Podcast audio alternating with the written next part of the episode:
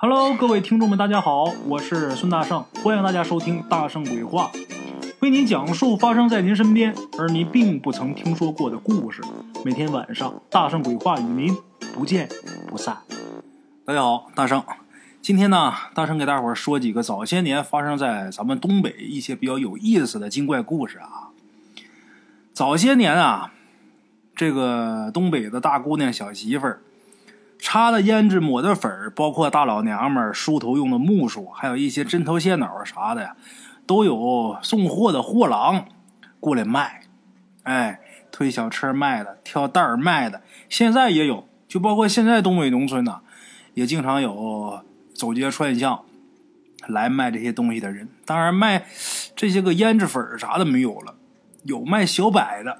开个三轮车啊，上面放一个喇叭，各种小百货，各种干杂，还有卖鱼的，卖那个旱烟的。现在也有走街串巷的，就包括现在我奶奶，我奶奶岁数大，你说她出门买东西什么也不便宜。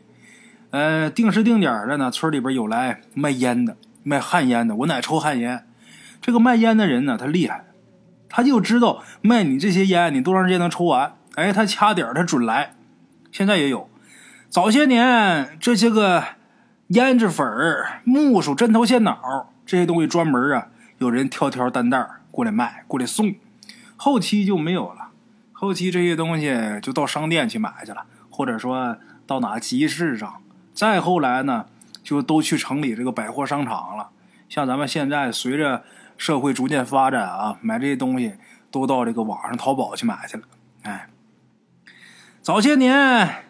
这个货郎啊，送这些东西也是呢，几个月来这么一回。卖这些东西呢，他也要么哎，比方说这一盒胭脂，他能用俩月，他俩月来这儿卖一回。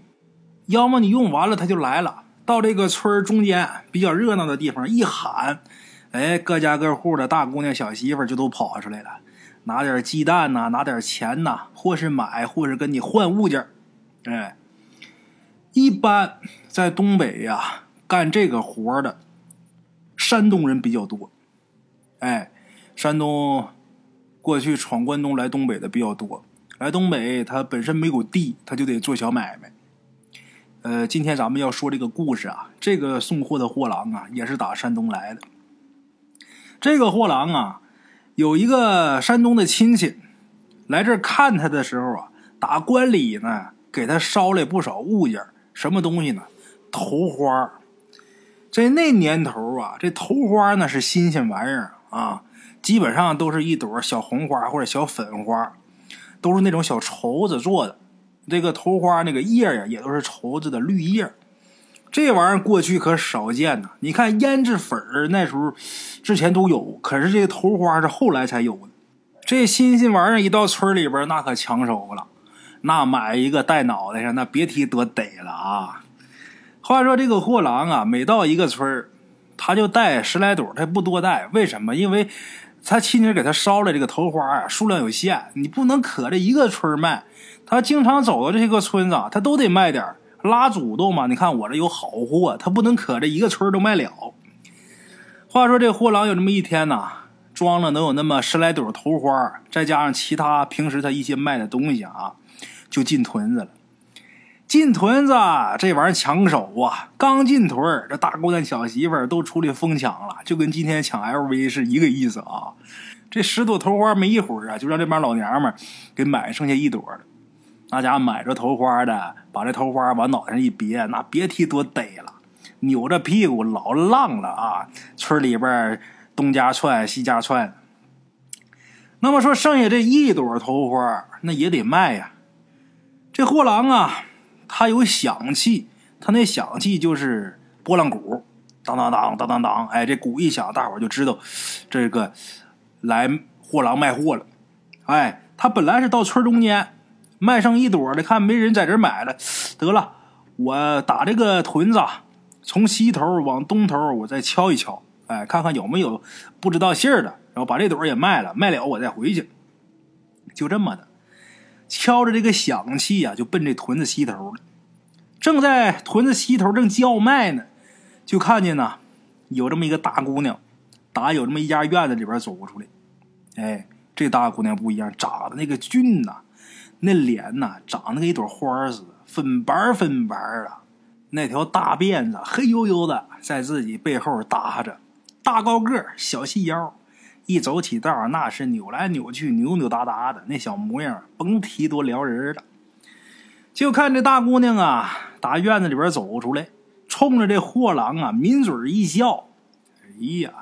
那就跟那花上落了一只粉蝶似的，颤颤巍巍带着香气儿啊，把这个货郎啊看得五迷三道的。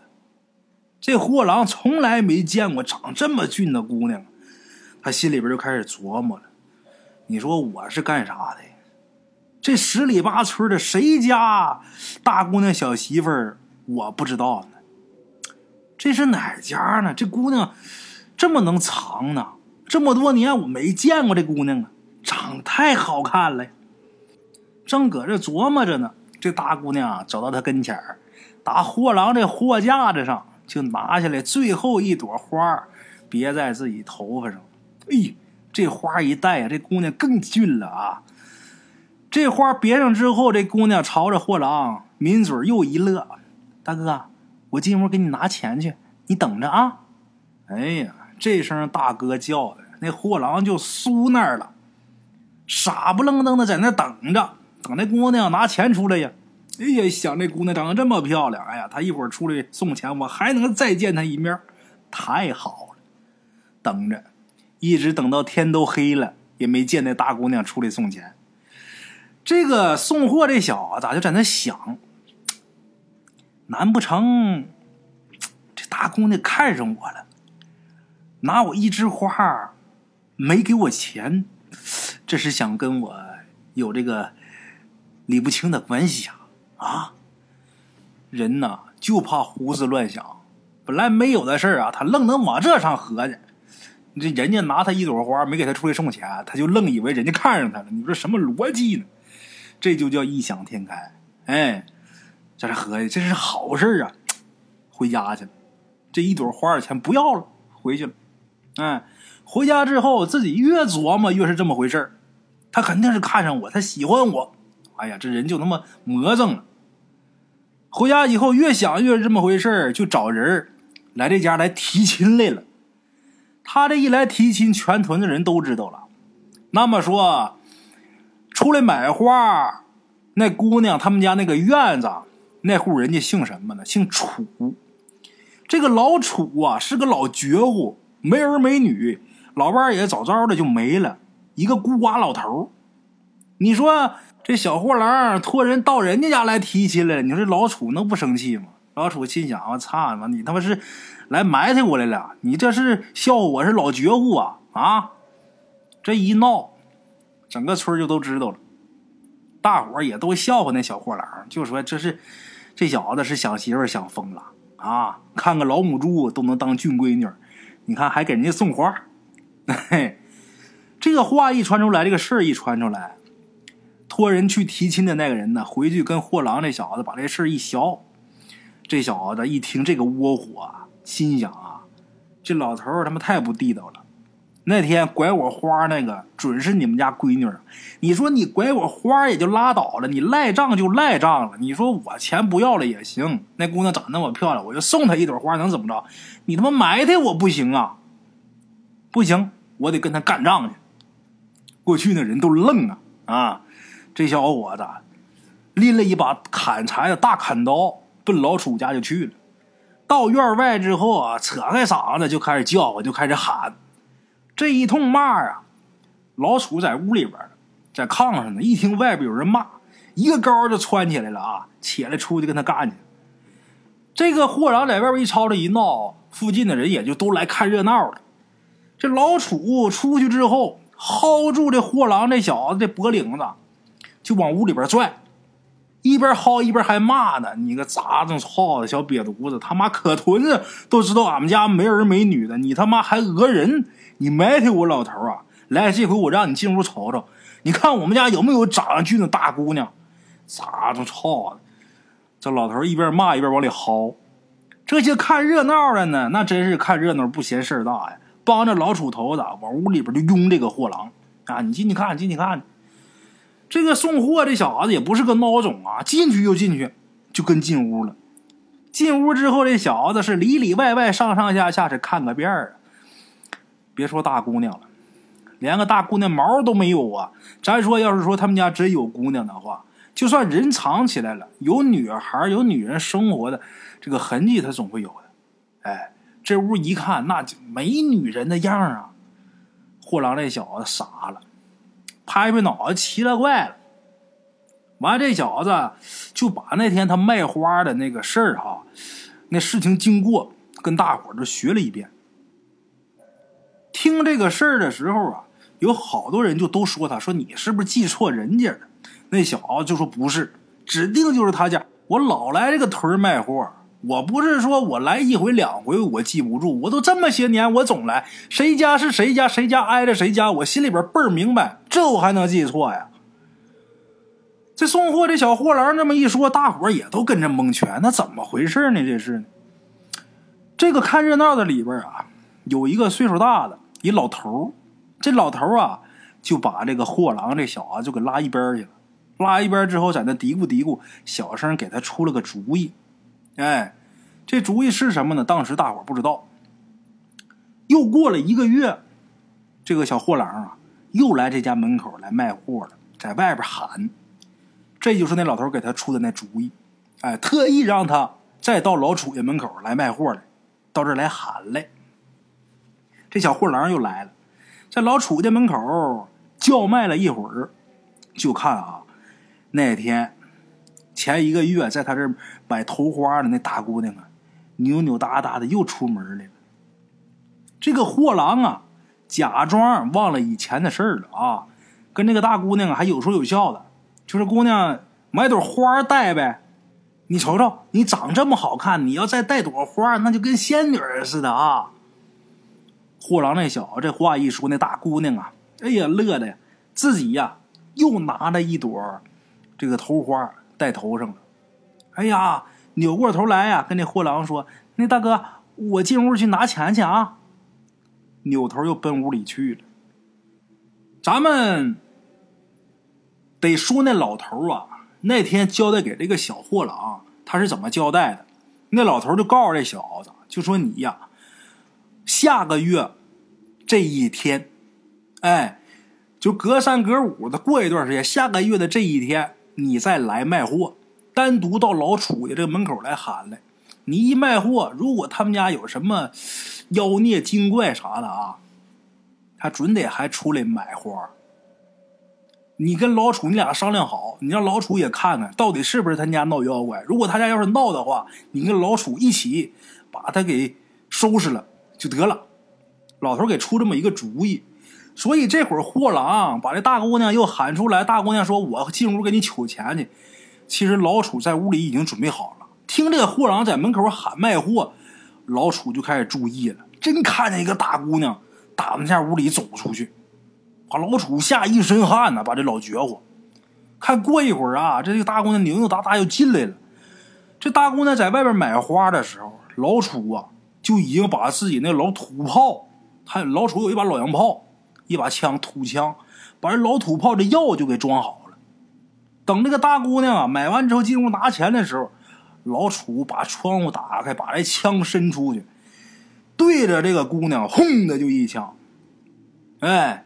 这老土炮打的是枪杀呀！这一枪打出去，啪啪，枪杀乱飞。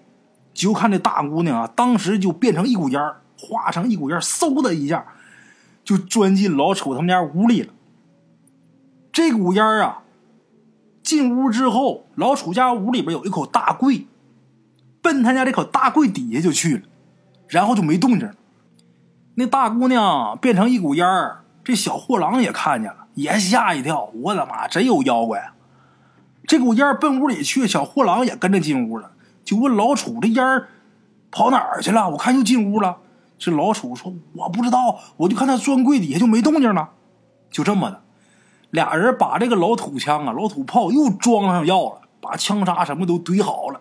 俩人啊，一个拿枪，哎，一个趴着往底下看，看里边有什么东西，万一他钻出来。再给他一枪，哎，趴下一看，这柜底下呀，啥玩意儿都没有，就有一个什么呢？就有一个刷手头子。哎，我说这个刷手头子啊，大伙儿可能都不知道吧？一般不是东北的、不上岁数的，不知道什么叫刷子头子。你如果是东北人，岁数稍微大一点的，或者说在农村生活过的，哎，之前在农村生活过的老东北人都知道这个刷子头子是什么玩意儿。早前啊，在咱们东北农村，都是用大锅做饭的，就包括现在也是啊，大铁锅。这铁锅底下烧柴火，这个锅用完之后，你得刷锅呀。那年头没有什么钢丝球，也没有什么刷锅布，那更没有洗洁精啥的了。那怎么办呢？这个农民呐，用这个高粱穗儿，把这个高粱穗儿砍下来，呃，十来个，然后捆成一堆儿，捆成一一把，把这个一捆高粱穗儿啊放水里边泡，把上面这高粱粒儿啊泡的差不多了，粒儿都泡掉了，然后用镰刀啊在上面烧一烧，把那些深深烙烙的都给它烧下来，之后啊就用这玩意儿刷锅。那叫刷刷头子，啊，这个扫地那叫笤帚啊，这叫刷刷。老楚还有这小货郎，趴这个柜底下一看，没旁的东西，就一个刷刷头子。这刷手头子上面啊，别了一朵花，而且旁边还放了一朵，那朵是上个月货郎卖他的那朵花。哎。这老主头一看呐，这里边就这么一把刷手头子，心想：他妈这刷手头子成精了呀！他变成大姑娘，把货郎那花给骗来了。哎呀妈，这可不得了啊！啊，如果再等几年，他再道行再深点指不定能干出啥事儿。于是呢，上这个屋外找了一把烧火棍，伸到这柜底下，把这个刷手头子。就给弄出来，弄出来之后呢，就直接在灶坑里边点了把火，把这刷子头子就给烧了。哎，烧这个刷子头的时候啊，还有滋滋的惨叫声，听着挺瘆人的。但是，一般像这种东西啊，大伙之前可能也听过相关的故事，就家里边什么笤帚成精啊，锅碗瓢盆成，总有。一般像这种妖精啊，比较好对付，你烧了它就行了。哎，那这把刷子头子是怎么成精的呢？据说呀，肯定是干活的时候刷锅的时候，这手一不小心怎么蹭着、刮着流血了，然后这个血呢滴到这个刷子头子上了，时间长这玩意儿不见光，它慢慢成精，自己钻到这个大柜底下，在那修炼，修炼到最后化成人形了。哎，但是呢，他还没到这个害人的程度。哎。不是有那么一句话吗？万物皆有灵，生生不息。其实大山，我倒是觉得啊，这刷着头子他也没犯过啥罪，是不是？这个他能成精成气候啊，可能也是缘分。另外一个什么呢？爱美之心，人皆有之。他就是可能有点调皮哈，带个小花，这也没什么罪过啊。其实我觉得呀，倒是没必要给他赶尽杀绝。这玩意儿你说没事留着，像变戏法似的。变出来之后，俩人斗地主啥的，挺好，啊，是不是？万一你说他要有良心的话，没准儿将来还能知恩图报，保一方平安呢，都没准儿。但是事儿啊就是这样，天理伦常，冥冥之中自有注定。可能说你是耍手头子，你就做个耍手头子就得了，等下辈子命好，你再投个簸箕啥的。哈哈，好了啊，这种事儿也不是咱们凡人能明了的了。这是发生在咱们东北的这么一个比较经典的一个精怪故事啊。其实像我们东北本乡本土的这些好玩的故事多的是，有一些呢里边多多少少的带点黄，所以有好多故事我不能讲。你要把这个黄的部分给它去掉呢，这故事就不好听了。得了，就别讲了。哎，不能在这儿讲。等以后有对机会见面的时候啊，就讲一讲还行。在这个网络平台上不适合说这些东西，怕给封号。现在呢，赶上疫情时期，大家这个心里边都比较惶恐，都比较烦躁。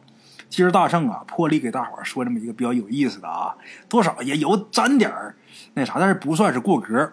哎，咱们俗话说“一方水土养一方人”，一方人有一方人的故事和传说，这一点不假。其实咱们东北呀，像这种精怪故事特别多。咱东北有五大仙儿啊。前两天疫情的时候，不是一开始时候，大伙儿心态还好的时候，还总开玩笑。你说这个疫情，咱东北人招谁惹谁？从来也不吃野生动物，为什么？大的打不过，小的全是仙儿，没办法吃。嘿，这话呀。也证明咱东北啊，确实是，我们是比较尊重这些精怪的。我们是比也，你说是尊重吧，也可能说是敬畏，甚至说的可能有点害怕这些东西，确实挺邪性的。东北的反正也怪，也不知道是人杰地灵还是怎么着，什么玩意儿反正都能成精啊，什么蛤蟆仙儿啊、蜈蚣仙儿啊，哎呀，狐黄白柳龟啊，那是比较常见的。剩下一些乱七八糟的，反正你能叫上名的啊，基本上他都能成仙咱们东北的神仙、东北的鬼怪啊，那都是一口东北话呀。一般都是什么呢？就是神仙要碰见小鬼了，那东北仙都得喊：“小王八羔子，往哪嘎跑？他妈，你等我逮着你，我弄死你！” 咱东北仙都这个。啊，话说呀，多年以前，那时候刚解放不长时间，刚解放。还没到文革期间，那个时候，神鬼横行的时候，随便哪个屯子里边都得有那么个五七八九个艳鬼、猛鬼、厉鬼、横死鬼、冤死鬼、糊涂鬼这种故事，哎，总有哪个村里边都有。那么说这些个鬼，这这这这横行于世间，谁管他的呢？后来那毛主席一个人就治了，哎，在那之前都是谁管呢？雷公，雷公是。专职负责捉鬼的，你包括这回咱们，呃，武汉建的这两座医院啊，火神山、雷神山，其实也有这方面的寓意。火神呢是驱异鬼的，雷神呢也是驱异鬼，是呃惩罚这些恶鬼恶神的。哎，过去在咱们东北也是，雷公专门负责捉鬼。话说有那么几年呢。前腿后腿总有那么几个笨的小伙子，突然间就变傻的事儿发生。这事儿挺怪的啊！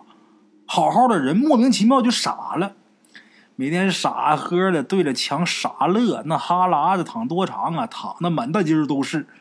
一开始呢，村民就觉得呀，这可能是一种瘟疫。这个病呢，村民还给起个名叫“笨蛋小伙子开始长傻病”。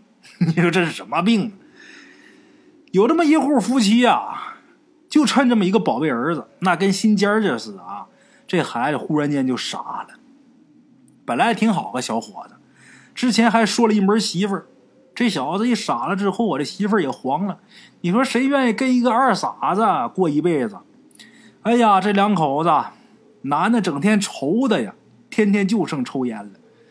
这个女的愁的呀，当妈的愁的呀，这儿子可咋整啊？整天是哭天抹泪的。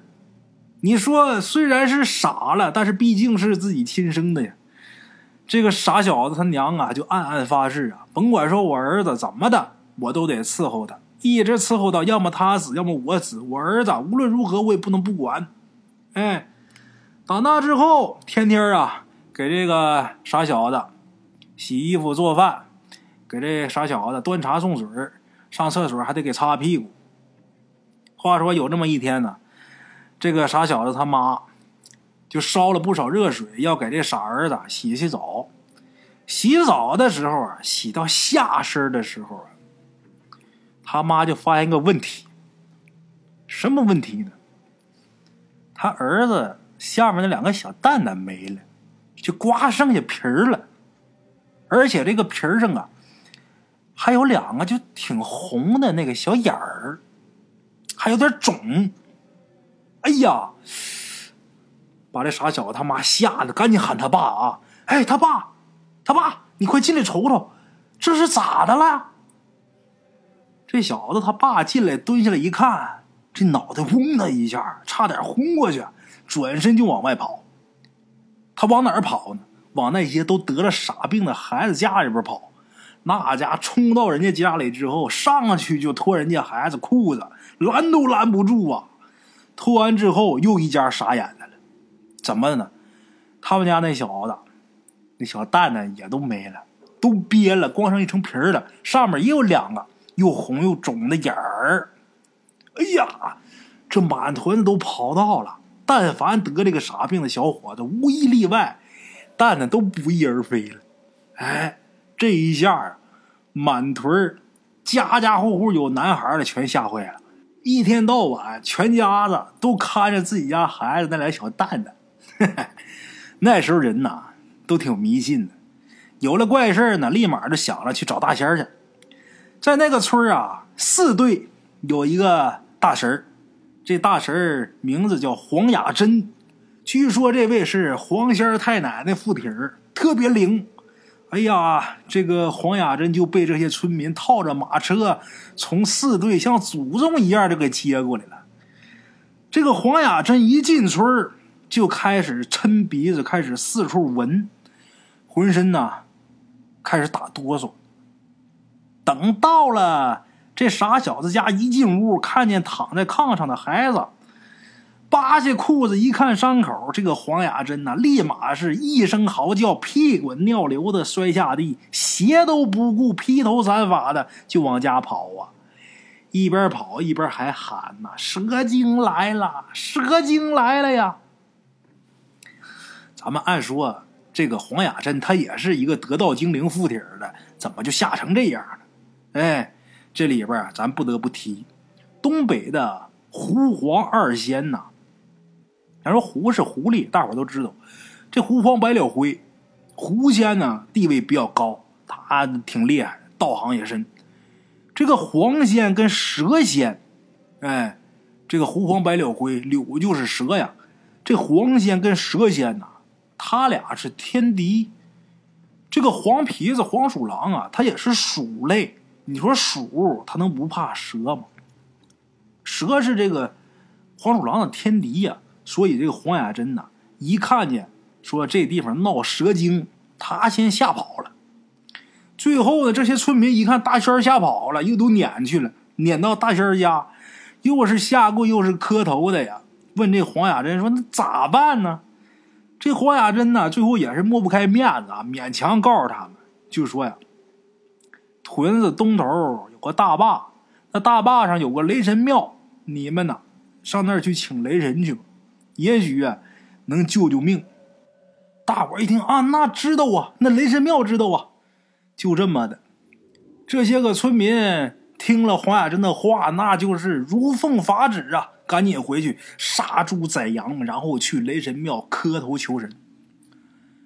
这个神也求了，这供也给上了，可是好几天过去了，没啥动静。这些村民呐，都着急。但是大伙一想啊，你说这也挺难为雷神的啊。你说雷神一来，腥风带雨的，东北那时候三月天出这个事儿的时候，那撒泡尿都能冻成冰溜子。哪来的雷和雨呀？嗨，话说有这么一天呢，村东头老刘家有这么一个胖小子，这胖小子那就不是好声叫唤了啊，爹一声妈一声的，有妖怪呀，妖怪要吃我小鸡鸡呀！哎呀，这一喊呢，村里人都听见了，听见就跟疯了似的啊，都冲到他家进去，想看这妖怪到底是什么个玩意儿，这么可恨。冲进一看，老刘家这个胖小子。缩在这个墙角旮旯，拿手捂着自己的裤裆，脸吓都发青了，吓得没人样了。这胖小子他妈赶紧冲过去啊，扒拉开这个孩子的手，把那裤子给拽下来。然后一看呢，哎呀，他妈哭了，怎么哭了呢？喜极而泣。哎呀妈呀，还在呢，还在就好啊。这孩子这蛋蛋保住了，怎么回事呢？后来分析。这小子身上穿那个裤头挺厉害，那裤头是怎么回事呢？这孩子他姥姥啊，家里边供观音菩萨，观音菩萨底下总是给铺一块红布，就是这个供桌上啊，总有那么一块红布。这个红布啊，是每年大年三十他姥姥肯定给换块新的，换块新的，剩下的这个布啊，扔了也可惜。那年头咱说谁舍得扔啊？怎么办呢？就给小孩做红裤头了，就这么的。这孩子穿这个裤衩是一个红裤头，还是观音菩萨、老佛爷做过的，所以说帮这孩子逃过了一劫。哎，就这么的，正在这个时候啊，这个天色就暗下来了。大白天的呀，天阴呢，跟那个黑天似的，黑压压的，什么都看不清楚。而且外边飞沙走石，就感觉这风啊，要把这地儿给刮得天翻地覆似的。大伙儿就眼看一道红光，就跟疯了似的啊，四处逃窜。这个屁股后边啊，有这么一道闪电，是紧追不舍。看着要追上这红光了，咔嚓就一个炸雷。那红光呢，看那样道行也不差，跑的是真快呀。闪电追的也特别猛，就眼看这红光啊，嗖的一下钻进了一家人的仓房里边。这个闪电也追过去，咔嚓一个炸雷，把这仓房都给劈两半了。过去那个仓房不是木头就是草啊，这火就起来了。这村民们还没明白怎么回事呢，就看那个那道红光，嗖的一下打那火堆里边又飞出来，这红光身上还着着火，然后呢就奔这个屯子东头那个大水泡子就去了。屯东头有个大水坑，奔那个水坑去，到那儿之后一头就钻到那个大坑里边了。然后大伙儿就看见这闪电围着这个大坑啊，在那转圈转了几圈之后，嗖的一下扎进水里边咔嚓一个炸雷，把这个水炸的呀崩起来，得有一丈多高。哎，然后呢，那红光嗖的一下打这个水里边又逃出来，直接奔了一棵百年老榆树就去了。这红光一头就扎进这个老树里边，就不出来了。再看这道闪电。围着这棵老树转来转去，转来转去，这雷也劈不下去。后来听老一辈人说呀，那棵老树啊，树龄得好几百年了。那也是一棵吸取了天地灵气、日月精华的精灵了。而且啊，村民们呐，把这棵老榆树视若神明，逢年过节的还都去烧香祭拜去，在民间受了老百姓的香火，受了老百姓的拥戴，那么那就是神了呀。哎，无论是什么神仙，你想劈这棵老榆树，那也不行。为啥？因为这是民意啊！老百姓觉得他是神，民意大如天，民心就是最大的天意。再说老百姓都认为他是神，你一个雷把他劈了，老百姓那能干吗？你什么正神呐？啊，你把我们神仙给劈死了，那你这正神成妖怪了，成害人的妖精了。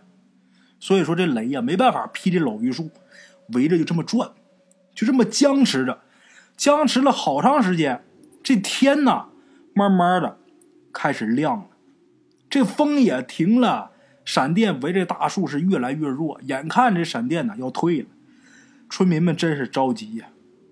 就在这个时候，大伙忽然间看见这棵百年老树最高的那根树枝啊，咔吧就断了，就自己就折了，然后其他的树枝跟着纷纷自折。哎，噼里啪啦的，是折了满地都是树枝折了的这个树枝啊，还往出淌呢，那种类似于你说它是雪吧，比雪那颜色还淡，往出淌那种洪水，像雪还不是雪，哎，你就跟这个雪掺了水之后啊一样。这个闪电呢，围着老树又开始劈，又开始之前都开始淡了，这回又猛起来了。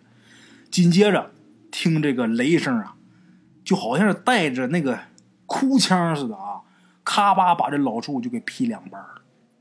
老树被一劈为二，这个树中间有那么一条啊，特别特别大的蛇。这蛇能有多粗？一人来粗，大伙想想得有多粗？这条大蛇呢，被这个雷给劈焦了，劈糊了，都给干冒烟了。这个闪电。又围着劈开的这棵老树又劈了几遍，然后这闪电才走，转了几圈才走。等这一切呀都恢复平静之后，这些村民们呐赶紧都围上去，一股脑的把那个劈焦的蛇抬出来，然后是拿锯拉、拿斧子剁，反正是给弄成老多段了。最后呢，都给埋了，就分散埋的。之后一起是跪在这个老树前磕头，大伙都看明白了，这最关键的时刻，这老树精不惜自己折枝断根，也要为民除害，护一方村民安全呢。最后啊，大伙每个人拿了一块被雷劈过的木头回家，把这木头挂自己家大梁上。这是干嘛呢？第一，是为了纪念这老树的恩泽；另外一个，这雷劈木有驱邪避凶、百害不能侵的作用，这个大伙都知道。所谓万物有灵，这些树精藤怪一样有着人该有的大义跟血性。今天呢，大圣给大伙说了这么两个早些年发生在。东北那片土地的精怪故事，给大伙儿说点好玩的、开心的、提气儿的，不给大伙说那么些个吓人的。因为现在本身各位都心神不宁，都有些焦虑、有些惶恐。我再讲那些也没什么意义，大伙儿听这两个故事一听一乐就得了。哎，可能有。各位老铁还好奇啊？那那些蛋蛋被吃了的傻小子们，后来怎么了呢？那还能怎么的呢？那玩意儿不是母鸡呀！你今儿个下个蛋，这蛋你吃完之后，明儿它还能再下一个。好了啊，咱今儿啊就到这儿，祝大家平安健康啊！明天见。路边的茶楼，人影错落。用声音细说神鬼妖狐，用音频启迪人生。欢迎收听《大圣鬼话》。Hello，大家好，我是主播孙宇。吃完了饭，然后就回到自己的课室上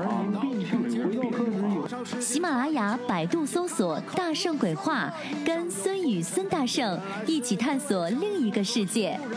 那天山女子独守枯城，也只是感谢鬼友们，感谢鬼友们，感谢鬼友们一路陪伴。大圣鬼话，见字如面。欲知后事如何，且听我下回分说。